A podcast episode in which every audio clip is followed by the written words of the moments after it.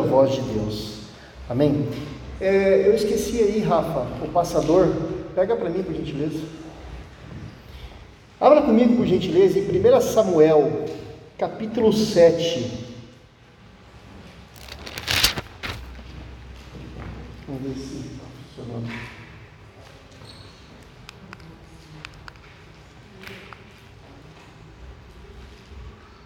1 Samuel, capítulo 7.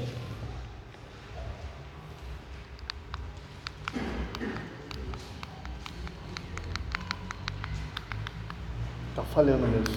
Você passa para mim? Obrigado, Rafa. 1 Samuel, capítulo 7. Depois você pode ler em casa todo esse capítulo, mas eu vou ficar apenas no 1 Samuel, capítulo 7, versículo 12.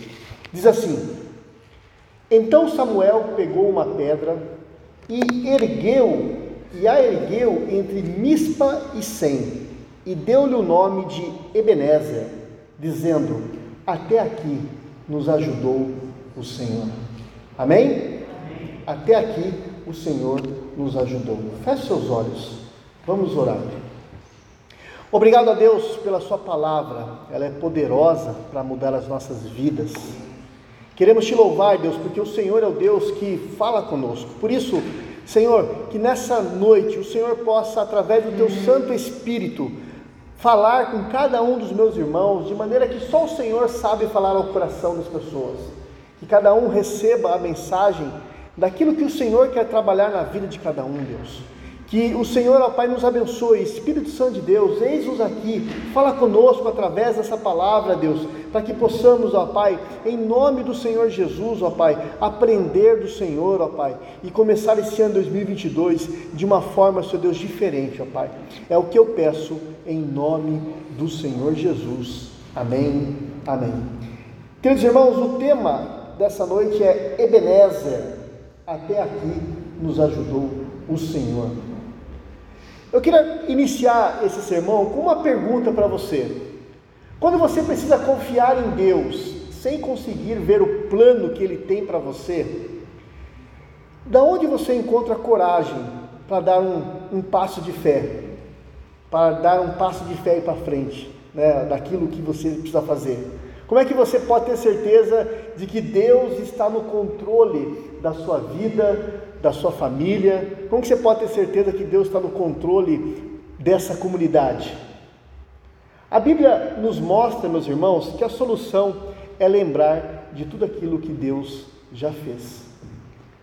Quando você olha para a sua vida, quando você olha para essa comunidade, você começa a perceber o que Deus já fez. Samuel, meus irmãos, era um profeta com uma missão muito difícil nesse momento: liderar o povo de Israel que estava desanimado, com medo e depois de uma, é, depois de ter a, sofrido uma derrota humilhante nas mãos dos seus inimigos. Em uma batalha com os filisteus, os israelitas tinham levado a arca da aliança, acreditando que Deus é, iria lhes dar a vitória apenas pela presença da arca. Mas a batalha, meus irmãos, terminou em um massacre e a arca da aliança foi roubada, tinha sido capturada pelos filisteus. O símbolo da presença de Deus em Israel tinha sido levado. E depois de algum tempo, você vai ler em casa, você vai perceber e vai ver que essa arca da aliança foi devolvida aos israelitas. Mas eles ainda continuavam com dúvidas, com o pé atrás. Será que Deus estava mesmo com a gente? Podemos confiar nesse Deus? Ou seria melhor então adorar outros deuses, os deuses pagãos dos filisteus? Os filisteus tinham, tinham voltado a lutar outra vez e o povo estava com medo nesse momento. E debaixo então da orientação de Samuel, os israelitas decidiram colocar então toda a sua confiança em Deus, largando a idolatria no seu medo, os israelitas buscaram a ajuda de Deus. E Samuel então clamou a Deus, e o Senhor lançou o exército inimigo em confusão, trouxe uma confusão no exército inimigo, e a vitória foi completa. Os israelitas puseram os seus inimigos em fuga e recuperaram então o território que os filisteus tinham ocupado e nunca mais voltaram a perder outra batalha para os filisteus enquanto é, Samuel viveu. Eu acredito, meus irmãos, que seja importante nós olharmos atentamente para esse texto, para esses versos, porque Deus quer falar conosco através dele. Amém? Posso ouvir um glória a Deus? Amém. A primeira coisa que eu quero que é, analisar com você nesse verso que nós lemos é o lugar onde é, a pedra Ebenezer foi posta entre Mispa e Sem. Meus irmãos, neste lugar, Rofone e Finéias, sacerdote de Deus, filho do profeta, do, do grande sacerdote Eli, foram assassinados. Entre Mispe e Sem, neste lugar, aqui a arca da aliança, a arca do pacto, foi tomada pelos filisteus. Ou seja, no mesmo lugar onde o povo de Deus havia sido constantemente derrotado. E eles foram derrotados, meus irmãos, sabe por quê? Porque eles confiaram, meus irmãos, nas suas próprias forças. E precisamente ali, meus irmãos, entre Mispe e Sem, esses, esses, essas pessoas é, receberam uma vitória definitiva de Deus. Eu não sei se você lembra de alguma situação que você tentou fazer pela sua própria força. Em alguma situação que você tentou vencer, ah, confiando na sua, na sua própria inteligência, na sua própria sabedoria, sem pedir ajuda de Deus. E, e, meus irmãos, sempre que fazemos isso, meus irmãos, nós saímos derrotados. E queridos irmãos, Deus não se agrada na força do homem, saiba disso, a Bíblia é cheia de referências sobre isso. Por exemplo, no Salmo 147, versículo 10 e 11, meus irmãos, diz assim: Olha, o seu prazer não está na força do cavalo, nem no poder humano. O Senhor se agrada dos que o temem, dos que põem a esperança em seu amor. Ainda no Salmo 33, versículo 16 e 18, o texto diz assim, o seguinte, olha, nem mesmo um poderoso exército pode salvar um rei. Grande força não é, não é suficiente para livrar um guerreiro. Não confie no, em seu cavalo de guerra para obter vitória. Apesar de toda a sua força, ele não é capaz de salvá-lo. O Senhor, porém, está atento aos que o temem, aos que esperam por seu amor. Outro texto, meus irmãos, a respeito disso é o Salmo 20, versículo 7, que diz: Alguns povos confiam em carros de guerra, outros em cavalos, mas nós confiamos no nome do Senhor nosso Deus. Entre Mispa e Sem, um lugar de muitas derrotas, um lugar de dor, um lugar de sofrimento, onde o inimigo pensou que havia vencido o povo de Israel, Deus dá a vitória definitiva contra o inimigo. Meus irmãos, Deus tem nos ajudado não porque nós merecemos, mas porque Ele é bom. Entre Mispe e Sem, esse lugar que trazia ao povo de Israel muitas recordações tristes. Por exemplo, quando o sacerdote Eli, você vai ler na sua, na, na sua Bíblia, ele soube que os filisteus derrotaram o exército de Israel e que roubaram a arca do pacto, a arca da aliança, e que os seus dois filhos haviam sido assassinados. Ele estava numa cadeira, a Bíblia diz que ele era um pouco gordinho, e ele caiu para trás, ele quebrou o pescoço e morreu naquele momento. Eles perderam a arca, eles perderam entre Mispe e Sem, eles perderam os sacerdotes, Rofone e Finéias, e eles perderam o sacerdote Mor, que era ali Elias, Eli. E logo depois disso, os filisteus invadiram a terra de Israel e apossaram então dos seus vinhedos e dos seus trigais. Ebenezer, meus queridos irmãos, é um ponto final na vergonha de Israel. Ebenezer é um ponto final na dor. Ebenezer, meus irmãos, é o fim das calamidades da vida daquele povo. Deus agiu sobremaneiramente, meus irmãos. O guarda de Israel entrou em cena, o poderoso rei dos reis disse: Chega, agora não. Essa foi uma verdade para aquele povo, mas ela continua sendo uma verdade para a minha vida, para a sua vida também nesse ano 2022. Ela continua sendo uma verdade para essa comunidade. Se você, meus irmãos, tem constantemente uma recordação, algum evento na sua vida que te trouxe dor, que te trouxe mágoas, que você carrega ainda essa coisa dolorosa, triste, esse é o momento propício para começar uma nova etapa em sua vida e colocar um monumento dizendo: Ebenezer, até aqui ajudou o Senhor. Algo que faça diferença nesse ano 2022. Meus irmãos, Deus é especialista em começar coisas novas. Isaías 49, versículo 13, é, 19, 43, versículo 19, diz o seguinte: Pois estou prestes a realizar algo novo. Vejam, já começou, não percebem? Abrirei o caminho no meio do deserto e farei rios de terra seca. Deus vai fazer coisas novas, mas nós precisamos, meus irmãos, ter a mesma atitude que o povo de Israel teve. Porque entre Mispa e Sem não foi só um lugar de derrota, de dor, de tristeza, de perda. Entre Mispa e Sem não foi apenas um lugar onde Deus deu a vitória definitiva, deu a restauração. Entre Mispa e Sem também foi um lugar de arrependimento. Aqui, meus irmãos, se você ler na sua Bíblia, todo o povo de Israel veio diante de Deus confessar os seus pecados tiraram as imagens dos deuses falsos das suas casas, dos seus corações, e então começaram a perceber, meus irmãos, que Deus estava ajudando-os a vencer as suas provas, os seus problemas, e então erigiram uma grande pedra dizendo: Ebenezer, até aqui o Senhor nos ajudou. 2022 quer mudar a sua vida? Quer que essa igreja muda? Nós precisamos nos arrepender, meu querido irmão e se arrepender dos nossos pecados. Mas muito mais do que isso, meus irmãos, nós precisamos nos arrepender da maneira que estamos vivendo o cristianismo hoje. Precisamos nos arrepender da maneira que estamos nos relacionando com Deus, como igreja, mas pessoalmente.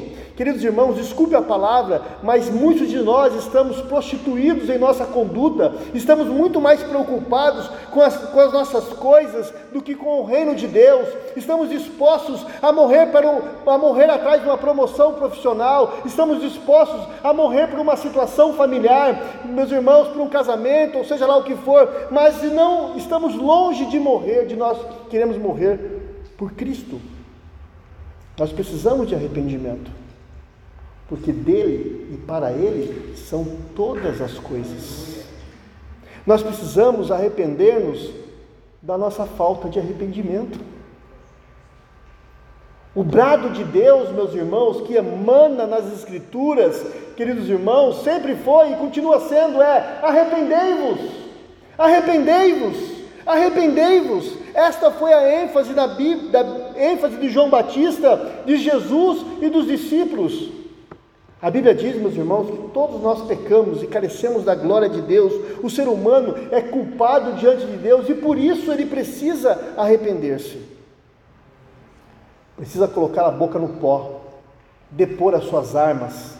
Porque sem arrependimento, queridos irmãos, o mais virtuoso ser humano não pode ser salvo. O pecado não é tanto o que a gente faz, meus irmãos, mas de quem nós somos. O homem, ele não é pecador porque peca, meus irmãos, mas ele peca porque ele é pecador. A nossa natureza é pecaminosa e nós precisamos nos arrependermos da nossa vida, da nossa, da nossa maneira que estamos nos relacionando com Deus. Meus irmãos, eu quero dizer algo para você aqui. É, eu sou o maior dos pecadores, reconheço isso. Estou à frente aqui dizendo: eu sou o pecador. Eu choro pelos meus pecados, eu busco isso de Deus, cada dia está melhor e sei das minhas limitações, mas eu tenho vergonha de alguns cristãos que se dizem cristãos, vergonha de dizer que faz parte dessa comunidade. Arrependimento, meus irmãos, exige mudança em três áreas em nossa vida. A primeira coisa é na razão. Arrependimento significa mudar a mente, é a metanoia. Arrependimento verdadeiro é algo conceitual. Arrependimento ele traz luz para a mente, ele faz brotar um novo entendimento em nossa vida dos valores que nos governam. Uma pessoa arrependida, ela compreende que o pecado é maligníssimo, que é uma rebelião contra Deus, portanto, ela foge não apenas das consequências do pecado, mas, é, sobretudo, ela foge do pecado. E aqueles que se deleitam no pecado, que se é, refestelam nos prazeres da vida, mesmo que derramem lágrimas é, amargas quando recebem um justo castigo, porque o salário do pecado é a morte, essas pessoas não demonstram genuíno arrependimento. Os frutos do arrependimento só podem ser produzidos, queridos irmãos, por alguém que recebeu a luz da verdade na sua mente, a convicção do pecado no seu coração e a consciência e a de, consciência deliberada de se apartar do pecado como o maior de todos os males. Então, arrependimento começa aqui. Arrependimento também, meus irmãos, ela, ele, ele se, ele passa pelas nossas emoções. Está ali para você. Ponto 2: arrependimento significa sentir tristeza, queridos irmãos, segundo Deus pelo pecado. É demonstrar, meus irmãos, um profundo pesar por ofender a santidade de Deus. É afastar-se do pecado como uma coisa abominável ao Senhor, aos olhos daquele que é puro, que é santo. A tristeza, segundo Deus, produz vida e não morte conduz o homem pelas veredas da salvação e não pelos abismos da morte. A tristeza, segundo o mundo, esmaga, atormenta, mata, traz culpa. A tristeza do mundo produz culpa e remorso apenas, mas não alivia a consciência. Porém, a tristeza de Deus, meus irmãos, segundo Deus, ela abre a ferida, mas também cura. Ela convence do pecado, mas também conduz à fonte do perdão. Arrependimento não é remorso, arrependimento é o, porque o remorso leva à morte. Arrependimento, meus irmãos, é choro que conduz à vida, conduz é o choro pelo pecado que conduz à vida. Aqueles que se arrependem choram porque não foram flagrados no pecado e agora estão sofrendo as consequências do seu erro mas eles choram porque o pecado é mal aos olhos de Deus. Arrependimento começa na razão, pode mudar, Rafa. Arrependimento começa nas emoções e arrependimento também começa, a, trabalha por meio da vontade. Arrependimento significa dar meia volta. Arrependimento significa mudar de direção. Arrependimento significa adotar uma nova postura diante das coisas. Não é arrependimento e novamente arrependimento. E arrependimento e arrependimento não, mas é arrependimento e frutos de arrependimento. Aqueles que verdadeiramente se arrependem, não vivem na prática do pecado, não são mais escravos do pecado, não vivem mais com o pescoço na coleira do diabo. Arrependimento, meus irmãos, significa abandonar o pecado para deleitar-se na santidade significa deixar o reino das trevas e se ser transportado para o reino da luz. Arrependimento, meus irmãos, é mais do que sentimento, é atitude. Não é aquilo que falamos, mas é aquilo que fazemos. Não é discurso diante de homens, mas é mudança de vida diante de Deus. Não é um desempenho teatral para impressionar as pessoas, mas é um quebrantamento sincero diante de Deus. Não é rasgar as suas vestes, mas é rasgar o seu coração. As boas novas do reino é o arrependimento. Essa é a manchete do Evangelho, a porta de entrada para o reino de Deus.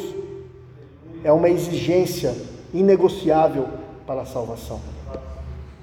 Entre Mispa e Sem um lugar de derrota, tristeza e dor, que se tornou um lugar de vitória, mas é um lugar de arrependimento. A segunda coisa que eu quero chamar você para analisar junto comigo foi a ocasião em que essa pedra foi erigida. Meus irmãos, só para você saber o contexto, todas as tribos de Israel se reuniram para adorar a Deus entre Mispa e Sem. Os filisteus ouviram que eles se reuniram pensaram que se tratava de uma emboscada. E assim que os filisteus então decidiram atacar o povo desarmado. O profeta sacerdote Samuel, e, e, profeta e sacerdote Samuel, ordenou ao povo que trouxessem um cordeiro e ofereceu a Deus em holocausto enquanto a fumaça subia ao céu. Samuel começou a orar pedindo proteção a Deus, e a voz do homem foi respondida através da voz de Deus, porque grandes trovões e relâmpagos caíram sobre o exército filisteu, destruindo muitos, e os sobreviventes então, meus irmãos do exército filisteu, foram destruídos, eles saíram apavorados, e os israelitas foram atrás deles e derrotá-los em uma cidade chamada Betcar, que quer dizer Casa do Cordeiro, versículo 11. E ali eles foram livres, Israel, da opressão dos filisteus e levantaram a pedra então Ebenezer, até aqui nos ajudou o Senhor.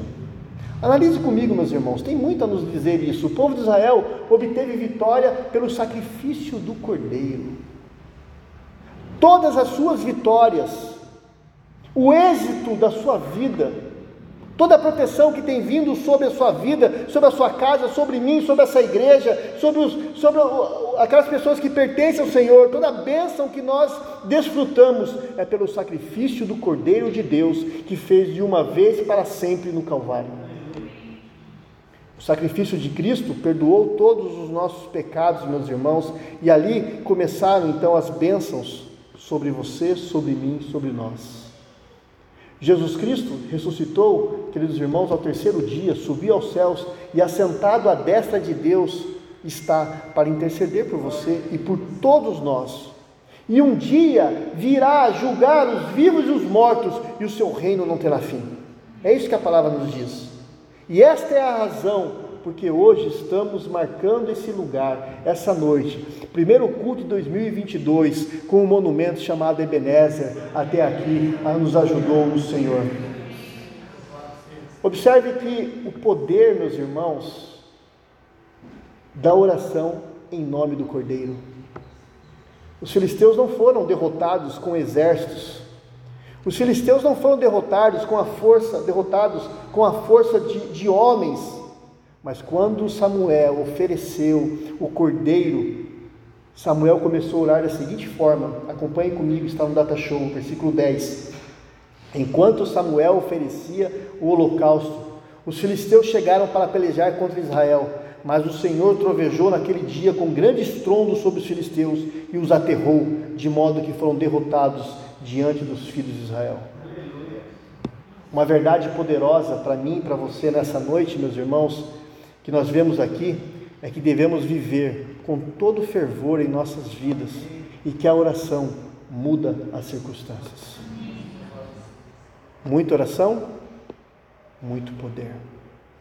Pouca oração, pouco poder.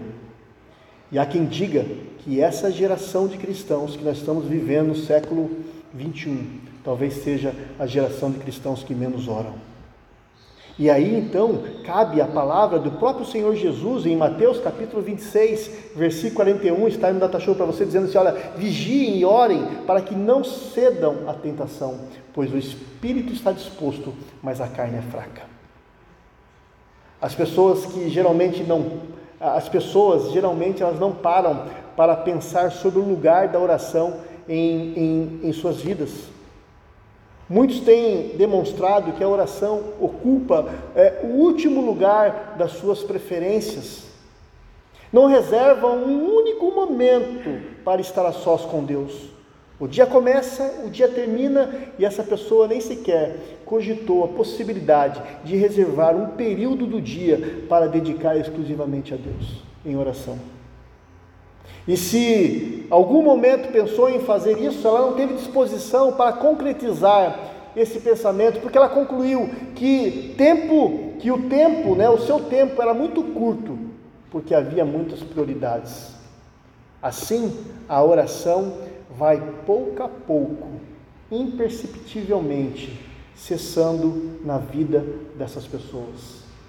Talvez entre aí então a exortação do apóstolo Paulo em 1 Tessalonicenses capítulo 5, versículo 17, que diz: nunca deixem de orar. Porque quando cessam as orações na vida de uma pessoa, ela vai pouco a pouco se tornando mais complacente com o pecado. Ela vai se mundanizando. Ela já, come, ela já começa a aceitar certos pensamentos. Ela já começa a aceitar certos sentimentos, certos comportamentos que antes ela considerava reprovável. E ela já não acha tão errado guardar rancor ou mágoa, ela já não acha tão errado é, guardar no seu coração uma amargura, ou falar ou permitir que falem mal dos outros, ou então ouvir e fazer fofocas, ou então concordar e semear divisões no, no seio da, de relacionamentos. Ela começa a concordar com o pecado. A ausência da oração vai deixando a pessoa com a consciência cauterizada, meus irmãos, e a igreja nenhuma é, no mundo resiste a esse tempo em qual nós estamos sem oração. Não resistirá. Entre Mispa e Sem, um lugar de dor, um lugar de vitória, um lugar de arrependimento. A ocasião em que essa pedra foi colocada, foi colocada em memorial ao Senhor no momento de oração e eu queria falar com vocês, o último tópico é sobre a inscrição dessa nessa pedra. A inscrição diz: Ebenezer, até aqui nos ajudou o Senhor. Eben Ezer, até aqui o Senhor nos ajudou.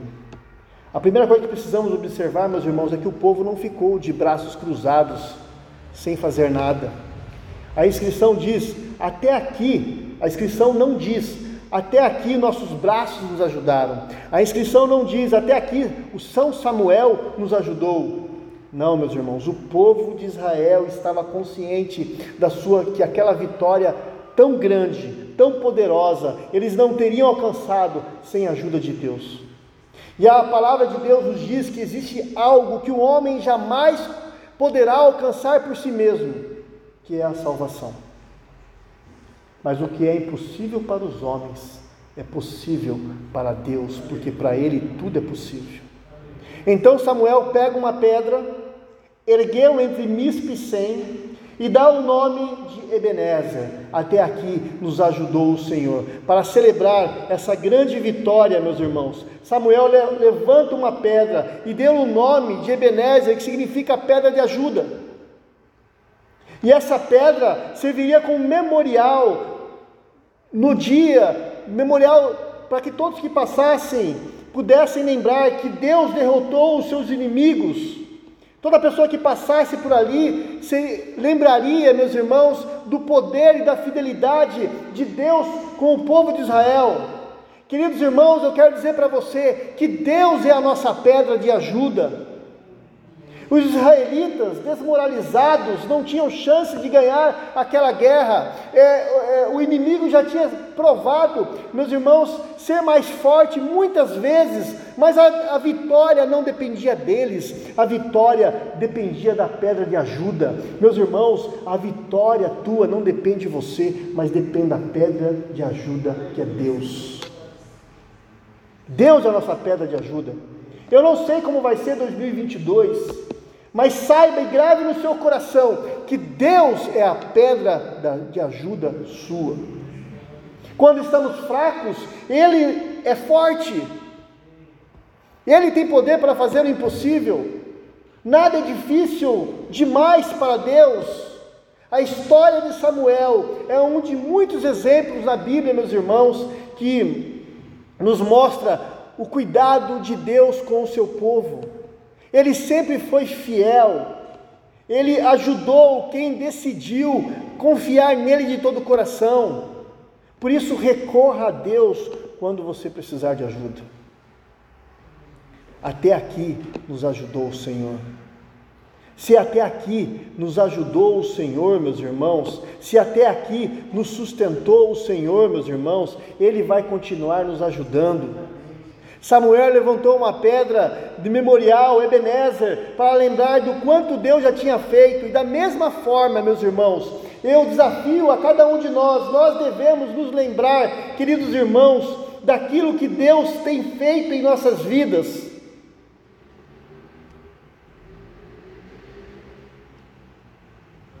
Deus é a nossa pedra de ajuda. Quando olharmos para trás, quando olhamos para trás, nós vemos como Deus é fiel. Pensa aí um pouquinho, olha para a sua vida, veja o que você já alcançou, conquistou, ou livramentos que você teve, como Deus foi fiel e poderoso. As maravilhas de Deus nos dão esperança para o futuro. Quando você olha para trás e vê que esse Deus, a pedra de ajuda, nos sustentou lá atrás, é o mesmo Deus que vai te sustentar no futuro, lá na frente. Essa igreja aqui, IPI Cidade Jardim, pode dizer: Ebenezer, até aqui nos ajudou o Senhor. A Bíblia diz que Deus não muda, meus irmãos. O mesmo Deus que derrotou os filisteus, quando Samuel clamou a Deus, está com você hoje. E assim como os israelitas, você pode pôr a sua confiança em Deus, porque Ele não falhará. Deus cuida de quem tem a sua vida dedicada a Ele. Qual é o desafio da sua vida? Qual é o desafio de 2022? Talvez você já tenha desafios. Talvez você já tenha situações que você precisa clamar: Ebenezer, Deus, me ajuda, seja minha pedra de ajuda. Eu quero dizer, entregue tudo nas mãos de Deus, confia nele, e você poderá dizer, como Samuel disse um dia: Ebenezer, até aqui nos ajudou o Senhor. Que Deus nos abençoe. Feche seus olhos, vamos orar. Obrigado, Pai, pela tua palavra.